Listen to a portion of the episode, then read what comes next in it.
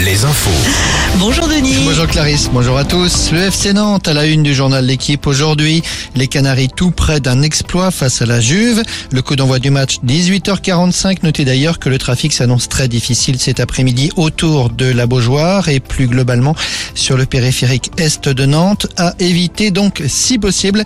Rennes de son côté joue à 21h au Roazhon Park. Et puis un autre club nantais en Coupe d'Europe ce soir, le handball, le HBCN, qui joue aussi à domicile avec à la clé une qualification pour la phase finale de la Ligue des Champions.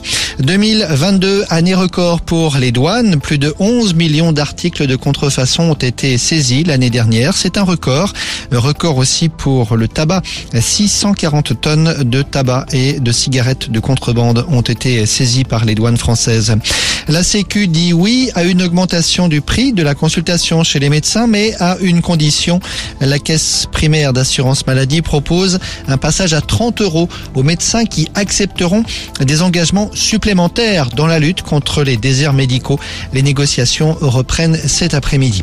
L'emploi à Angoulême, 6000 offres d'emploi à l'espace Cara. Aujourd'hui, 150 exposants sont présents. C'est une journée dédiée à l'emploi et c'est jusqu'à 17h. Le Guanadu, euh, le célèbre drapeau breton, fête son centième anniversaire aujourd'hui.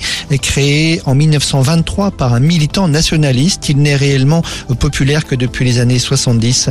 Et sachez pour la petite histoire que les neuf bandes blanches et noires du drapeau symbolisent les neuf anciennes provinces de la Bretagne qui sont autant d'anciens évêchés. Voilà pour la petite histoire, pour votre petite page culture. Voilà, on passe à la météo.